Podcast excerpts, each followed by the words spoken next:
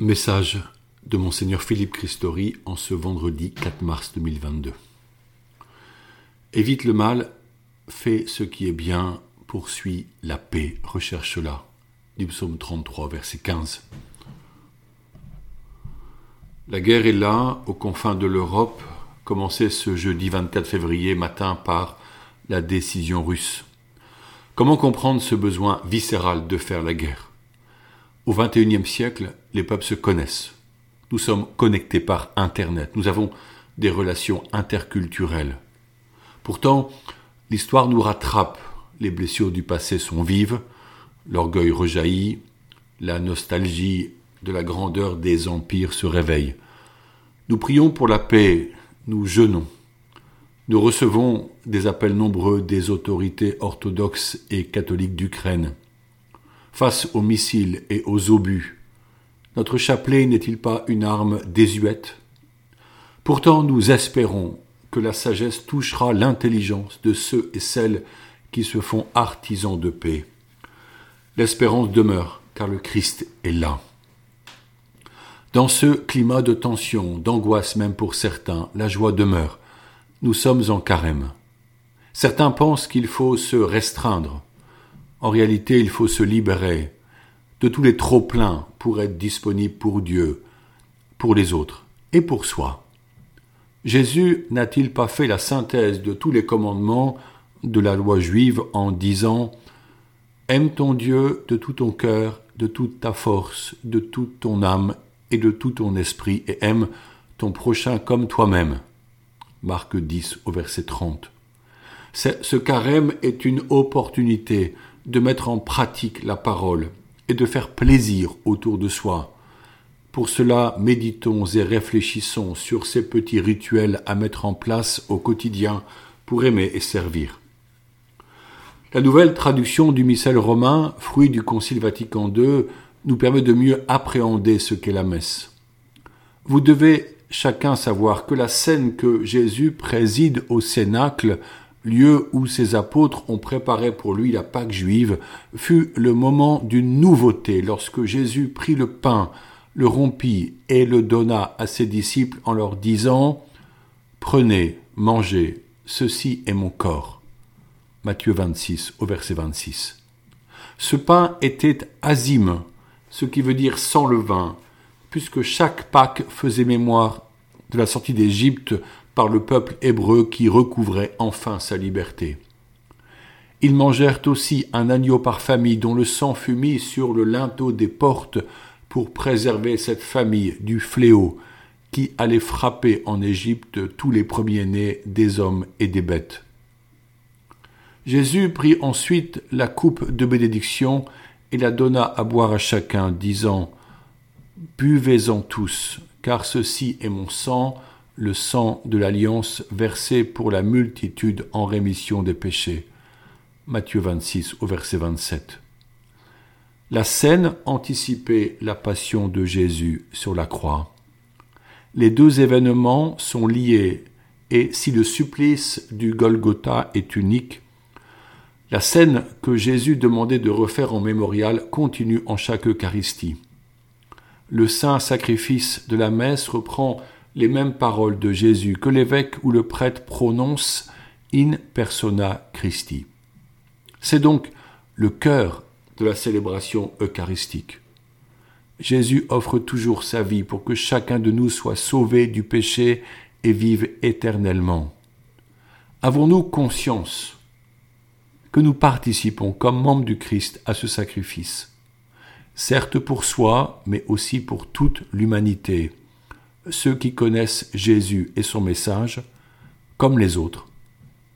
Car Jésus est venu sauver tous les hommes. 1 Timothée 2 au verset 4. Et le Père au Père se salue selon sa volonté et sa miséricorde. Personne parmi nous ne peut anticiper le jugement de Dieu. Pour cela, comprenons-nous l'importance de la participation à la messe nos sociétés contemporaines sont souvent avides de spectacles. La messe n'est pas un spectacle. Quelle que soit la beauté des chants, c'est bien la consécration qui est le cœur de l'Eucharistie. C'est alors que se réalise le sacrifice de Jésus. Je me rappelle les écrits du père Walter Joseph Chizek, qui écrivit un livre magnifique, Dieu au goulag. Emprisonné dans un camp de travail sibérien, parmi des prisonniers de droit commun violents, avec des prêtres orthodoxes, ils célébraient ensemble l'Eucharistie avec quelques gouttes de vin placées dans le creux de la main comme calice et des miettes de pain. Puis chacun prenait un fragment du précieux corps de Jésus pour communier discrètement afin de ne pas être dénoncé, avec un immense désir de Dieu, une reconnaissance profonde pour chaque messe, chantant dans leur cœur des hymnes d'action de grâce pour avoir pu adorer le Seigneur et puiser là la force pour simplement survivre. Pourquoi ne pas méditer sur cet essentiel de la vie chrétienne? Le fait de nous retrouver en communauté ecclésiale autour du Christ qui s'offre inlassablement pour tirer l'homme de la mort. L'essentiel est que l'humanité soit sauvée. Voici pourquoi la messe demeure la source et le sommet de la vie chrétienne.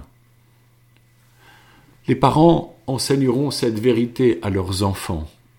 Il ne s'agit pas de la forme du rite, ni des chants, ni des gestes. Certes, le rituel a son importance et il honore celui que nous adorons. Nous expliquerons aux enfants comment le saint sacrifice de la messe est lié au calvaire, où Jésus a versé tout son sang par pur amour pour réaliser le seul sacrifice qui tirerait l'humanité de la mort définitive. Nos adolescents, qui renaclent parfois à venir le dimanche matin avec leurs parents, ont-ils eu vraiment connaissance de l'importance de leur offrande personnelle lors de la messe pour le salut de leurs copains, de tous les hommes et femmes qui pour la plupart ignorent tout cela et pourraient perdre le bonheur éternel? Enseignez-leur le miracle qui s'opère. Demandez-leur d'y prendre part. Les jeunes n'ont-ils donc pas un sens profond du don de soi, lorsqu'ils sont sollicités pour un bel effort d'amour Espérons que tous puissent découvrir comment, combien ce moment est magnifique et nécessaire.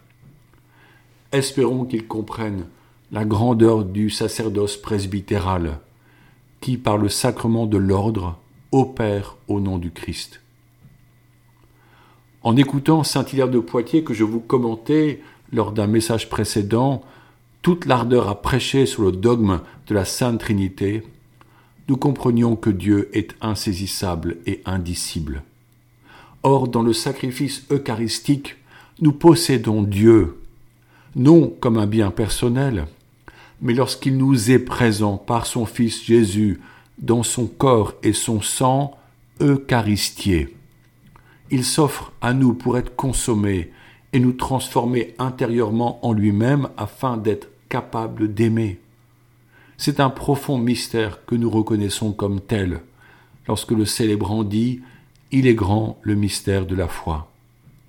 Ce n'est pas seulement dans ce que nous voyons ou pas de sa présence, mais dans la réalité du salut pour tous, depuis Adam et Ève jusqu'au dernier homme dans l'avenir.